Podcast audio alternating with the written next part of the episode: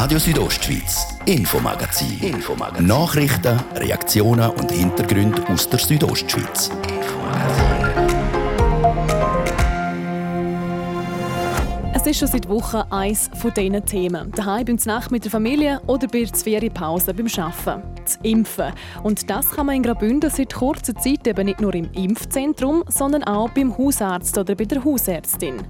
Gewisse Patienten haben extra auf den Moment gewartet, haben nicht ins Testzentrum gehen und die freuen sich sehr. Wie gross der Aufwand für die einzelnen Praxen ist und ob sie von Anmeldungen so überhäuft worden sind, das klären wir heute im Infomagazin. Denn nachhaltiger Tourismus nach Handbuch, so einfach wär's, findet eine Bündner Feriendestination und eine Zürcher Hochschule. Unsere Gäste achten immer mehr und vor allem auch immer konsequenter darauf, wie sozial, ökologisch und ökonomisch verträglich die Produkte und Dienstleistungen wirklich sind. Dank einem neuen Handbuch soll Nachhaltigkeit im Tourismus nicht mehr nur nice to have, sondern fixer Bestandteil sein. Und gibt es in Südbünden bald schon zu wenig Lehrerinnen und Lehrer? Da haben eben die italienischsprachigen Gemeinden Graubünden versagt findet der Grossrat Jöri Schwärzel. Warum das so ist und wieso gemäß ihm in der Südtäler die Lage besonders prekär ist, wir haben nachgefragt. Das ist das Infomagazin auf Radio Südostschweiz. Im Studio ist Adrian Kretli. wünsche einen guten Abend.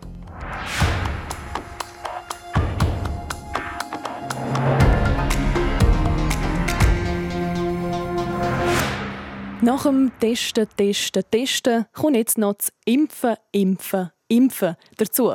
Oder zumindest ist das das Motto von vielen Ländern, um möglichst bald aus der Corona-Pandemie wieder rauszukommen. Um die Impfdosen, die auch bei uns im Kanton zur Verfügung stehen, möglichst schnell unter die Leute zu bringen, kann man sich seit kurzem auch in Hauspraxen impfen lassen. Wie gut das funktioniert, zeigt der Beitrag von Anjan Sprecher. Am letzten Freitag ist es losgegangen in der Praxis von Peter Reiser in Flims. Die erste Ladung Corona-Impfungen ist angekommen. Ein Tag später, am Samstag, sind dann die ersten Dosen verimpft worden. Die Erfahrungen, die der Hausarzt bis jetzt gemacht hat, sind durchaus positiv. Die Leute sind sehr dankbar. Sie kommen sehr gerne. Sie freuen sich, wenn man ihnen anruft, vor allem wenn es der Hausarzt ist, weil es ist eine gewohnte Umgebung. Gewisse Patienten haben extra auf den Moment gewartet, haben nicht ins Testzentrum gehen und die freuen sich sehr. Die Personen, die nicht direkt vom eigenen Hausarzt oder Hausärztin kontaktiert werden, können sich auch selber für einen Impftermin in einer Hausarztpraxis anmelden. Nochmal der Peter Reiser. Sie können sich auf einem Portal einloggen, Corona 123, und dort kann man den Arzt wählen. Und dann kann man den Arzt anklicken, kann seine Personalien eingeben und dann Senden drücken und dann kommt das zu uns in die Praxis. Und dann tun wir Patienten aufbieten, so schnell wie möglich. Eine Corona-Impfung ist aber nicht ganz das gleiche wie eine andere alltägliche Impfung. Vor dem Peaks gibt es nämlich noch einiges zu erledigen. Also die ganze Vorbereitungsarbeit ist sehr aufwendig. Es ist, äh, man muss sich in viel Papier einlesen. Man muss sehr viele Formalitäten erledigen, aber das Impfen für sich selber ist nachher eine kleine Sache. Das ist auch etwas, was wir ja eigentlich jeden Tag machen. Also wir sind uns das gewohnt und jetzt, wenn man ein bisschen Routinen überkommt, dann geht das tiptop. Möglichst viele Leute zu impfen, sei der einzige Weg aus der Krise raus, sagt der Flimser Hausarzt. Das ist auch der Grund, wieso der Mediziner beim Impfen mitmacht. Das grosse Geschäft mit Corona-Impfungen mache er nämlich nicht. Finanziell lohnt es sich nicht. Ich habe das nie gerechnet, habe auch nie gross danach gefragt, was da dabei rausschaut. Ich denke, der Kanton Graubünden wird uns entschädigen, so dass es angemessen ist am Schluss, aber Zahlen stehen da nicht im Vordergrund. In anderen Kantonen, wie beispielsweise Zürich, kann man sich schon seit längerem von Hausärztin oder vom Hausarzt impfen lassen. Trotzdem denkt der Peter Reiser, Graubünden hat Hausarztpraxen zur richtigen Zeit ins Boot geholt? Am Anfang, wo es nicht so viel Impfstoff hatte, hat man das in den Testzentren gemacht. Das sind auch eher heikle Patienten gewesen, mit sehr vielen Krankheiten und Medikamenten. Da hat man Erfahrung sammeln und hat man die sukzessive können aufbieten. Diese Phase ist jetzt eigentlich durch und jetzt geht es um die grosse Menge von gesunden, jüngeren Leuten. Und das ist auch der richtige Moment, dass man jetzt die Hausärzte ins Boot nimmt. Jetzt ist der Impfstoff da, jetzt müssen alle impfen, die können impfen. Und darum, ich glaube, Graubünden hat das recht geschickt gemacht. Bis jetzt sind in Graubünden rund 90'000 Impfdosen verimpft. Über 35'000 davon sind Zweitimpfungen. Angemeldet für die Impfung haben sich knapp 80'000 Bündnerinnen und Bündner. Und damit es organisatorisch weniger Durcheinander gibt, sollen Personen, die bei Hausärztin oder beim Hausarzt geimpft werden, möglichst schnell ihre allfällige Voranmeldung beim Impfzentrum vom Kanton stornieren.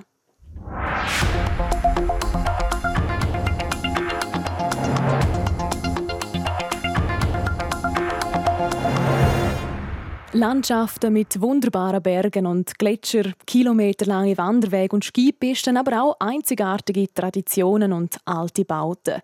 Die Schweiz hat einiges zu bieten für Touristen aus der ganzen Welt. Aber kaum eine andere Branche ist so fest von einem gesunden, ökologischen und sozialen Lebensraum abhängig wie der Tourismus. Umso wichtiger wäre es darum, um dafür Verantwortung zu übernehmen. Genau das haben die Bündner Tourismusregion und die Zürcher Hochschule jetzt gemacht. Sie haben sich der Nachhaltigkeit im Schweizer Tourismus angenommen. Der Beitrag von der Nadia Guetsch. Nachhaltigkeit im Tourismus, ein Thema, das vor vielen Jahren noch als Kür betrachtet wurde, ist, sei heute Standard. Das sagt Martina Stadler, sie ist Tourismusdirektorin von Engadin Schule Samnau und Walmüsteier. Das liegt vor allem am höheren Bewusstsein der Leute für das Thema Nachhaltigkeit. Denn unsere Gäste achten immer mehr und vor allem auch immer konsequenter darauf, wie sozial, ökologisch und ökonomisch verträglich die Produkte und Dienstleistungen, die sie während ihrer Ferien und Reisen konsumieren, wirklich sind. Eine virtuelle Medienkonferenz macht sie deutlich, dass Hotels, Bergbahnen, Leistungserbringer im Allgemeinen ihr Angebot mehrheitlich selber gestalten können. Viele von ihnen haben das auch schon nachhaltig entwickelt. Anders sieht es bei den Tourismusorganisationen aus. Sie schaffen im Auftrag von einer Destination oder Region und haben nur begrenzt direkten Einfluss auf die Qualität und Umsetzung von einem nachhaltigen Angebot. Man hat sich darum gefragt, wie Destinationsmanagementorganisationen auf die Nachhaltigkeit in ihrem Perimeter Einfluss nehmen können. Das natürlich mit dem Ziel, den Schweizer Organisationen im Tourismus als Resultat umfassende und auch praxisnahe Werkzeuge zur Seite zu stellen. Zusammen mit der Zürcher Hochschule für angewandte Wissenschaften, kurz ZHAW, ist in den letzten drei Jahren ein Projekt entstanden. Das Herzstück dabei ist ein 144-seitiges Handbuch. Yvonne Schuler, Co-Projektleiterin, erklärt, wie das aufgebaut ist. Ist auf den drei Nachhaltigkeitsdimensionen Umwelt, Wirtschaft und Gesellschaft aufgebaut. Für eine wirkungsvolle Umsetzung wird auch das Management berücksichtigt. Die Handlungsmöglichkeiten basieren auf 40 Kriterien. Die dann immer äh, eine Einführung haben, die kurz zeigen, um was geht es überhaupt. Danach kommen Empfehlungen, was können Sie tun, also wie geht man am besten an das Thema ran, damit man äh, die Destination nachhaltig entwickeln kann.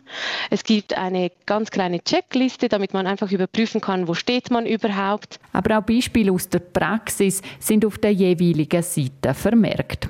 Ergänzend zum Handbuch wird für interessierte Destinationen auch ein Praxiskurs mit einer individuellen Standortbestimmung angeboten.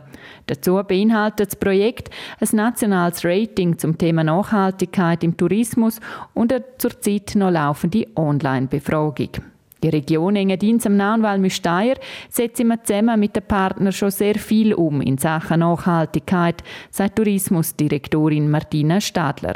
Und wir möchten als Destination uns ähm, auch mit einem entsprechenden Label auszeichnen und damit natürlich auch einer Prüfung unterziehen lassen, damit man einerseits auch von einer externen Fachstelle äh, ein Feedback bekommt, wo steht man und wie kann man sich weiterentwickeln und um natürlich auch nach außen dem ganzen Thema noch mehr Gewicht zu geben, sei das in der Kommunikation gegenüber unseren Gästen, aber auch gemeinsam mit unseren Partnern. Budgetiert worden sind für das Projekt 500.000 Franken. Unterstützung kriegt das Projekt von Bund und Kanton.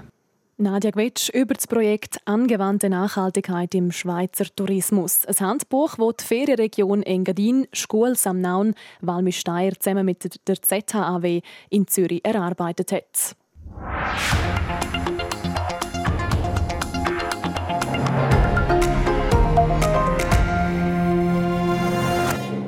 Sie sind Mangelware. Italienischsprachige Lehrpersonen aus Südbünden. Und es dürfen in den nächsten Jahren noch weniger werden, befürchtet der SP-Grossrat und Leiter der Geschäftsstelle Lehrpersonen Graubünden, der Jöri Schwärzel. Im Vorstoß hat er die Regierung darum auf die Problematik aufmerksam machen und aufzeigen, wie man dagegen könnte vorgehen. Der Markus Seifert berichtet. Gerade einmal acht italienisch sprechende Studierende haben letztes Jahr an der Pädagogischen Hochschule Chur angefangen. Aber alle kommen aus dem Tessin, niemand aus Südbünden. Das ist noch keine Katastrophe, aber es könnte doch ein Problem für das Buschlaf und das Bergell werden. Im Isox und Galankental entsteht kein Problem, weil es genügend Tessiner Studentinnen und Studenten gibt, die dort eine Stelle übernehmen können. Anders ist es in Bergell und in Buschlaf. Da wollen Tessiner nicht her. Hingegen kann man sie dort auffüllen, die leeren Stellen, mit Personen aus Italien. Das ist jedoch ein Problem. Denn diese Lehrpersonen haben nicht die gleiche Ausbildung. Besonders im Bereich Didaktik sind sie nicht gleich gut ausgebildet. Und für Lehrpersonen aus Italien gäbe es auch nur befristete Arbeitsverträge. Die Anfrage von Jörg Schwärzel und der anderen 39 Mitunterzeichnenden ist zwar an den Kanton gegangen, aber in der Pflicht sind vor allem die betroffenen Gemeinden. Es geht darum, dass das Ansehen der Lehrer und Lehrerinnen in den Südtälern steigt. Der Schulrat muss auch gestützt werden vom Gemeindevorstand. Denn oft meint der Gemeindevorstand, er kann auf Kosten der Schule, das heisst auf Kosten der Kinder sparen. Und das ist gerade im peripheren Gebiet sehr schlimm. Das ist ein No-Go. Und wenn dann sogar das gesetzliche Minimum unterschritten wird, dann wird es dramatisch. Dann gibt es eben auch später keinen Nachwuchs mehr in der, in der PHGR. Neben der sozialen Anerkennung vom Lehrberuf müsse vor allem in Südbünden, aber generell in peripheren Gebieten auch die Frage von angemessenen Löhnen diskutiert werden. Graubünden ist der letzte im Umzug der Deutschschweizer Kantone, kritisiert Jüri Schwärzel. Die Lehrlöhne in Graubünden die sind unter dem schweizerischen Durchschnitt. Sie sind das hinterste von allen Deutschschweizer Kantonen. Am schlechtesten ist der Lohn im Bereich Kindergarten. Der ist sogar mit Abstand der schlechteste. Im Vergleich zu anderen Kantonen kann er gar nicht bestehen. Der Jürgen Schwärzel betont, dass es beides braucht, um einen zukünftigen Lehrer- und Lehrerinnenmangel in Südbünden zu verhindern. Bessere Anstellungsbedingungen und mehr Anerkennung. Die Löhne allein sind nicht matchentscheidend, doch sind ein wesentlicher Bestandteil der Attraktivität des Lehrberufs. Es ist auch so, dass die Lehrer sich am Lohn messen, wie anerkannt ihre Arbeit ist. Und wenn der Lohn gedruckt wird, dann fühlen sie sich nicht anerkannt. Und das heißt auch, dass dann kein Nachwuchs kommt, weil dann heisst es, ja, was willst du denn schon mit einem Lehrlohn? Die Bündner Regierung hat jetzt im Amt für höhere Bildung den Auftrag gegeben, Strategien und Massnahmen auszuschaffen, damit junge Lehrpersonen in Randgebieten länger bleiben. Der Beitrag von Markus Seifer zum Vorstoß vom SP-Grossrat Jüri Schwärzel. Er, der dort rein auf, die drohende, auf den drohenden Mangel an Lehrpersonen in Südbünden aufmerksam macht. Und auch als nächstes bleiben wir gerade in der Politik. Die dürfte uns Schweizerinnen und Schweizer, zumindest alle Stimmbürgerinnen und Stimmbürger, in den nächsten Wochen noch ziemlich beschäftigen. Schließlich ist bei den meisten von uns vor Pfingsten noch ein zünftiges Abstimmungsbüchlein in den Briefkasten geflattert. Im zweiten Teil vom heutigen Infomagazin schauen wir uns zwei von diesen Vorlagen, die wir am 13. Juni darüber abstimmen, genauer an. Zuerst aber ein kurzer Werbebreak und die Kompaktnachrichten. 3, 2, 1. Graubünden grilliert. Wir machen dies Grillerlebnis perfekt. Jetzt mitmachen und beim Wettbewerb gewinnen. Am 5. Juni das Rezept nachgrillieren, föteln, aufladen und gewinnen. Damit nichts anbrennt, findest du alle Infos auf südostschweiz.ch grillieren.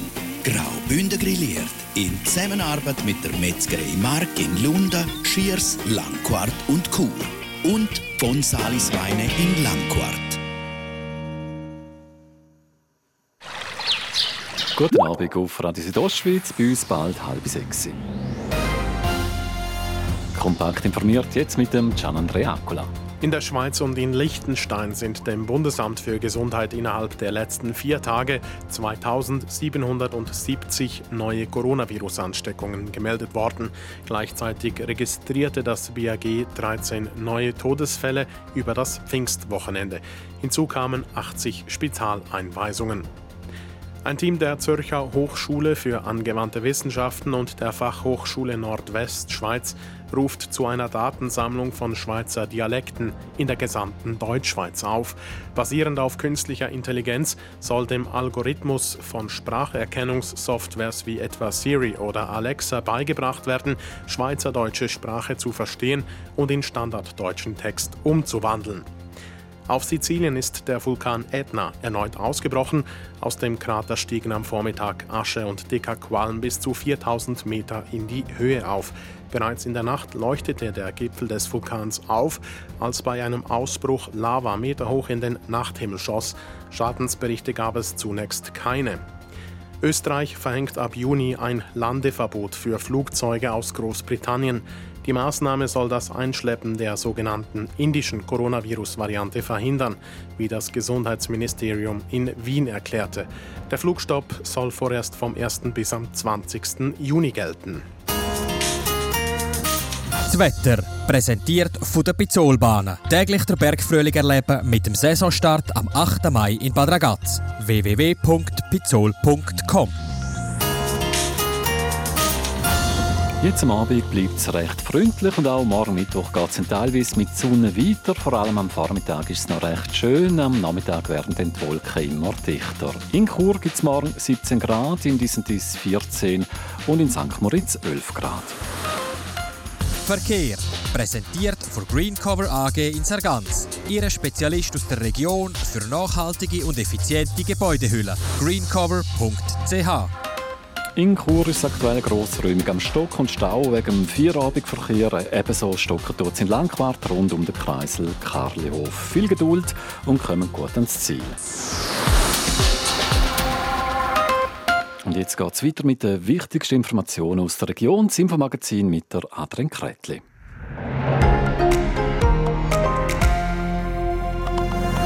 Radio Südostschweiz, Infomagazin. Infomagazin. Nachrichten, Reaktionen und Hintergründe aus der Südostschweiz.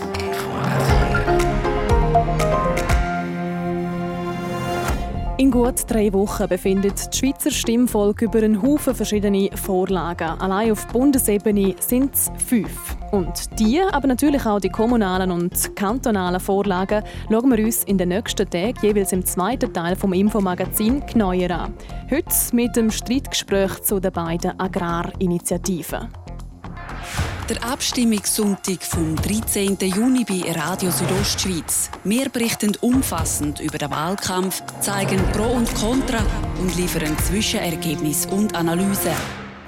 Am 13. Juni stimmen wir unter anderem über die beiden Agrarinitiativen ab, über Trinkwasser und über die Pestizidinitiative. Die verlangen zum Beispiel eine Landwirtschaft ohne Pestizid, auch bei importierten Lebensmitteln, nur noch Direktzahlungen für Bäuerinnen und Bauern, die auf Pestizid verzichten und nur noch Futter, das dem eigenen Hof produziert worden ist. Der Dario Grober hat mit den Befürwortern und mit den Gegnern der Trinkwasser- und der Pestizidinitiative geredet. Über Pro und Contra reden wir hier bei Radio Südostschweiz mit dem Rolf Maruk von der Werder Grabünden und Mitglied vom Komitee zweimal Ja. Und auf der Gegenseite der Thomas Roffler, der Präsident vom Bündner Bauernverband. Als gelernter Weinbauer kämpft der Bundesrat und Landwirtschaftsminister Guy Parmelin gegen die beiden Vorlagen und er macht auch selber Abstimmungskampf. Er hat kürzlich im äh, SRF-Interview gesagt, wollen wir Arbeitsplätze verlieren? Wollen wir äh, die Kosten erhöhen, weniger Produkte hier zu finden und mehr importieren? Das ist nicht umweltfreundlich. Rolf Maruk, Sie setzen sich für die zwei Vorlagen ein, die nicht umweltfreundlich sind. Ja, das kann ich so nicht bestätigen, dass das weniger umweltfreundlich sein soll. Einerseits sagt ja der Herr Parmelin, dass es weniger Arbeitsplätze braucht. Das zeigt sich aber, dass die Bioproduktion eher arbeitsintensiver ist, weil es mehr Handarbeit und mehr, ähm, generell mehr Arbeit einfach braucht, um Bio zu produzieren. Darum haben wir auch ein bisschen höhere Preise. Weiter ähm, wenn ja die Initiative, dass die Produkte, die wir dann aus dem Ausland importieren müssen, wir müssen ja sowieso Produkte importieren, dass die auch gewissen ökologischen Standards entsprechen. Das heißt, auch bei der Produktion von denen wird im Ausland wenigstens auch die Umwelt nicht so äh, belastet wie bei konventioneller Produktion. Thomas Roffler von den Gegnern hört man immer wieder die beiden Initiativen sagen, zu extrem formuliert. Der Markus Ritter, Präsident vom Schweizer Bauernverband, sagt, die beiden Vorlagen schiessen über das Ziel. Rausbringen in der Schweiz niemandem etwas und tausende Arbeitsplätze sagen da gefördert. Ist das nicht einfach ein bisschen Angstmacherei? Nein, das ist überhaupt keine Angstmacherei und ich verstehe natürlich die Bauernfamilie sehr gut, wenn sie jetzt da auch reagieren auf die Initiative. Mit diesen Initiativen würde Einkommen verloren gehen in der Landwirtschaft, es würden Arbeitsplätze verloren gehen, man würde die Alpwirtschaft gefährden, man würde die dezentrale Besiedelung gefährden und vor allem die flächendeckende Bewirtschaftung, wenn gerade die eine von diesen zwei Volksinitiativen direkt am Direktzahlungssystem anhängt, was natürlich ganz negative Auswirkungen hätte für den Kanton Graubünden. Also eben im Grundsatz geht es ja darum, eben, man will Land eine Landwirtschaft ohne Pestizid, den Import von Lebensmitteln, die mit Pestizid hergestellt worden sind, verbieten. Dann sollen nur noch Bäuerinnen und Bauern Direktzahlungen kriegen, die auf Pestizid verzichten und nur so viel Tiere halten, wie man sie mit dem eigenen produzierten Futter ernähren könnte. Jetzt ein Thema ist auch noch das Grundwasser, äh, dass es verschmutzt ist. Das ist unbestritten. Das zeigen verschiedenste Studien und auch Untersuchungen. Thomas Roffler, irgendetwas muss man ja doch schon unternehmen, oder nicht? Das ist klar, das ist ja so. Wir sind als Gesellschaft wie als Bauern gefordert, um das Trinkwasser zu schützen. Das ist eine wichtige Forderung, die da gestellt wird. Wir sind das Wasserschloss von Europa. Seit Generationen geniessen viele Länder in Europa von unseren vier grossen Flüssen in der Schweiz das Wasser. Wenn wir nicht Sorge tragen zu dem Wasser, gefährden wir auch andere. Wir haben das in der Vergangenheit immer sehr gut gelöst und die Landwirtschaft ist auch ein Teil der Lösung. Das hat man auch gesehen in der Diskussion im Parlament zum Absenkpfaff der Pflanzenschutzmittel, wo der Winter verabschiedet worden ist, dass die Landwirtschaft da eine offene Haltung hat und auch bereit ist, den Weg hinzugehen zu einer Landwirtschaft, die die Umwelt weniger belastet wird. Ich stelle mir vor, dass die Landwirtschaft überall ein bisschen anders funktioniert, gerade was der Punkt mit dem Futter betrifft. Viele Betriebe kaufen heute Futter zukaufen. Rolf Marucki würde das gerne hier bei uns noch ein bisschen auf die Region beziehen. Äh, ich spiele Ihnen nochmal einen Ton ab, und zwar vom Martin Rufer. Er ist der Direktor vom Schweizer Bauernverband. Er hat im SRF Folgendes gesagt. Bergbetriebe kaufen teilweise eben auch Futter zu. Die Betriebe würden nachher in der Produktion eingeschränkt und mit dem wird auch das Einkommen zurückgehen. Wir gehen davon aus, dass etwa die Einkommen im Schnitt 20 Prozent sinken auf den Bergbetrieben. Und die Trinkwasserinitiative straft gerade die Betriebe, die heute eigentlich schon nachhaltig produzieren. Und diesbezüglich hat dort in der Sendung Rundschau vom SRF ein Bio-Bergbauer von Disentis gesagt, äh, in seinem Betrieb auf 1300 Meter könne er nach einer Annahme von diesen beiden Initiativen seine 300 Legehennen aufgeben, weil er auf dieser Höhe gar kein Futter mehr anbauen kann. Wie kann man das kompensieren? Das ist eine Frage, ob man das kompensieren kann. Also es ist in der Tat so, dass die Initiative die Sachen einschränkt. Es wird schwierig, auch für Schweinmastbetrieb im Berggebiet. Andererseits muss man schon anschauen, dass wir eigentlich langfristig auch eine ausgewogene Düngerbilanz anstreben müssen. Weil wenn wir quasi intensive Produktion im Berggebiet haben, sechs von eben Poulet, Eier oder Schweinfleisch, dann müssen wir sehr viel Futter anführen. Gleichzeitig müssen wir Produkte wieder wegführen. Also Futter geht auf, Dünger mischt Gülle und Produkte gehen wieder runter. Also man kann sich schon fragen, ob das sinnvoll ist. Also was hätten die für Möglichkeiten, die jetzt auf die Tiere verzichten müssen?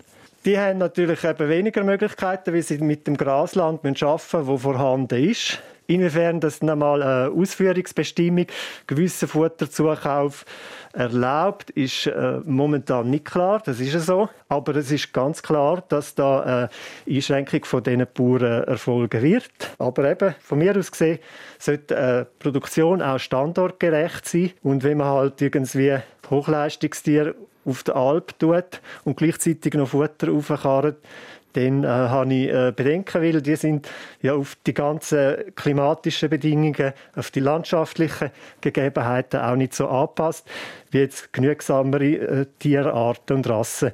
Thomas Roffler, ich würde Ihnen äh, auch noch gerne etwas abspielen, und zwar eine Aussage von Franziska Herren, äh, die sie gemacht hat im SRF. Sie ist die Initiantin von einer Trinkwasserinitiative. Man macht ihnen Angst, eben gerade mit der Kette kein Futtermittel mehr zukaufen. Statt dass man ihnen würde sagen, ja, wir haben es verwendet, wir haben viel zu viele Tiere in der Schweiz, die wir nur mit Importfutter ernähren können. Das überdüngt unser ganzes Ökosystem und gefährdet die Gesundheit und die Ernährungssicherheit der Menschen, die in der Schweiz leben. Herr Offler, Sie sagen äh, wir haben viel zu viele Tiere in der Schweiz. Ja, Frau Herren macht das am Tierbestand abhängig. Das stimmt so natürlich nicht. Wir würden die Augen verschließen und das Problem eigentlich aber nicht lösen. Wir würden das Problem aber verlagern. Und Frau Herren macht auch die Tierbestände dafür verantwortlich, dass eben eine Überdüngung stattfindet. Das stimmt in dem Ausmaß sicher nicht. Die Tierbestände brauchen wir auch, dass die Böden fruchtbar bleiben, dass wir die Alpen bewirtschaften können, die Alpen bestoßen, dass auch ein Einkommen erwirtschaftet werden werden kann, eine Wertschöpfung generiert werden kann. Und darum wehren sich auch sehr viele Bäuerinnen gegen die Initiative, wenn sie sehen, dass ihnen ein wichtiger Teil vom Einkommen aber verloren geht. Gerade die jungen Bauern und die Bäuerinnen lehnen die Initiative sehr stark ab. Ein anderer Punkt, den ich gerne auch noch ansprechen würde, ist das Thema Lebensmittel, also Preise. Bei einer Annahme von diesen Initiativen sagen die Gegner, dass die Lebensmittelpreise zum Teil steigen würden, das Angebot würde deutlich zurückgehen.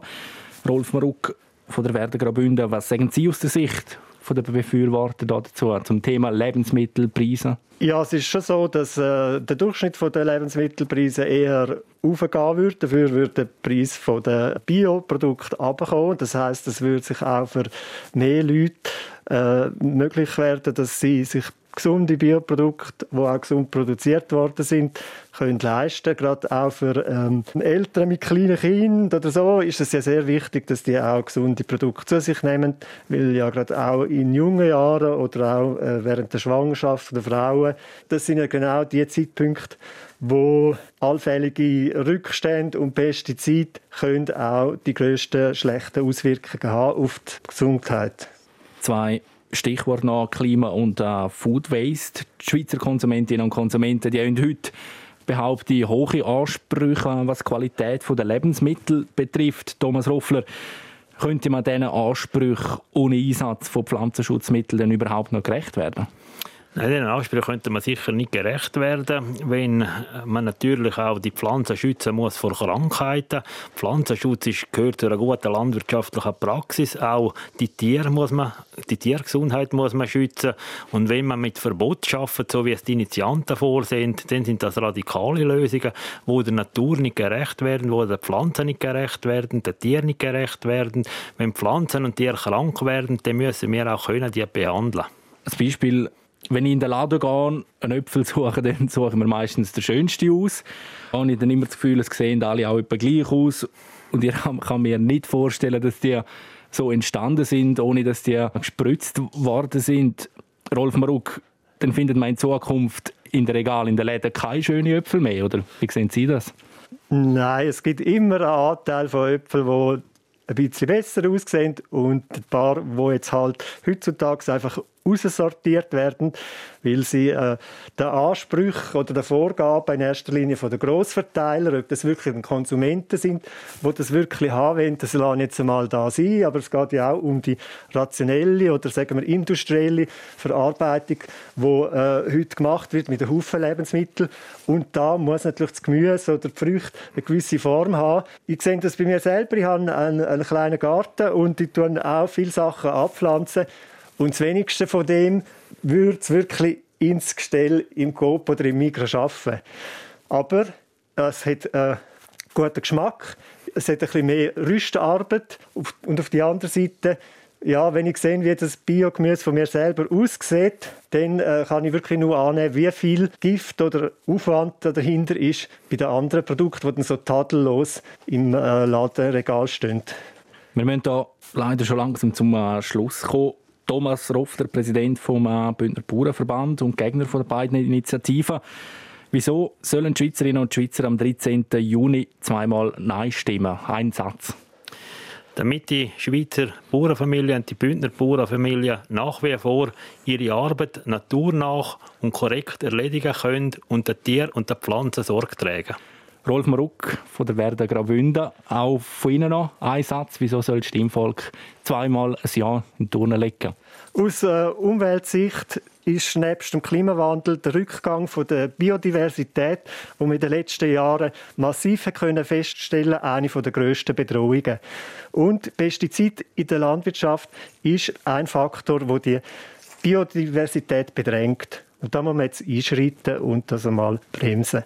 Wir sind gespannt, wie es rauskommt. Rolf Maruk und Thomas Roffler, danke vielmals für das Gespräch. Der Dario Grober hat dort das Pro- und Kontragespräch zur Trinkwasser- und Pestizidinitiative geführt. Abstimmen tun wir am 13. Juni.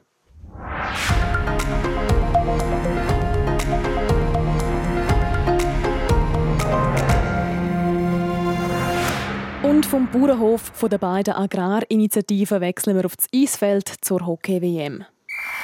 Der Sport präsentiert vom CELS, am Zentrum für Leistungsdiagnostik und Sportmedizin im Spital Thusis. Für Athleten, Achtsame und Ambitionierte. CELS.ch und wir dürfen uns schon mal ein bisschen warm machen, um den Daumen zu drücken. Für die Schweizer Hockey-Nazi steht bei der WM zu Lettland Spiel 3 in der Vorrunde auf dem Programm heute. Gian Andrea Accola. Ja, und Gegner ist der Angstgegner Schweden, der an der laufenden WM bis jetzt aber alles andere als überzeugt hat. Zwei Spiele gemacht und einen dicken Nuller auf dem Punktekonto haben die Kronor bis jetzt. Und Co sind die Niederlagen nicht etwa gegen Hockey-Weltmacht, sondern gegen Dänemark und Belarus. Die Schweden also sicher geladen heute, zu ihren kapitalen Fehlstart ins Turnier korrigieren. Und das gegen die Schweiz, wo bis jetzt wahrscheinlich die souveränste Mannschaft am Turnier war, vielleicht nebst den Slowaken. Sowohl Tschechien wie auch Dänemark haben praktisch nichts zu melden gegen die Eisgenossen. Verzichten müssen die Schweden heute auf den Zuger Söldner Karl Klingberg. Gegen Belarus hat er sich offenbar so schwer verletzt, dass gerade das ganze Turnier für ihn gelaufen ist. Spannende Ausgangslage, aber trotzdem. Und die Schweizer die haben ja noch der ein oder andere Rechnung mit den Schweden eben zu begleichen, wenn man so an WM-Final zurückdenkt. Los geht's am Viertel ab 7 zur gleichen Zeit duellieren sich in der anderen Gruppe den Finnland und Norwegen. Schon ihren Einsatz heute Nachmittag haben Großbritannien gegen Dänemark und die USA gegen Kasachstan. Die Amerikaner machen dort das Erwartete. Sie klopfen die Kasachen mit 3 zu 0. Dänemark auf der anderen Seite gibt ziemlich überraschend einen Punkt ab.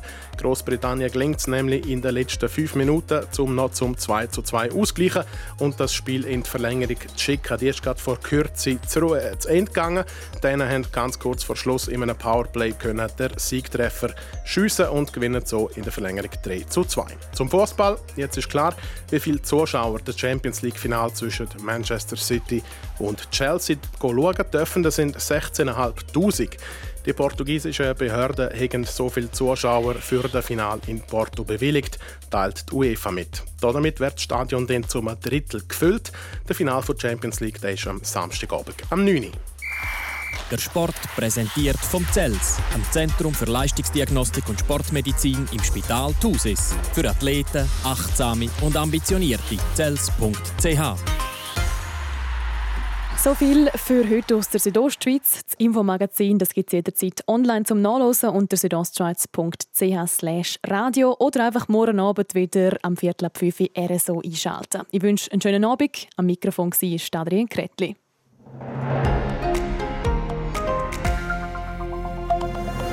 Radio Südostschweiz, Infomagazin. Infomagazin. Nachrichten, Reaktionen und Hintergründe aus der Südostschweiz. Infomagazin.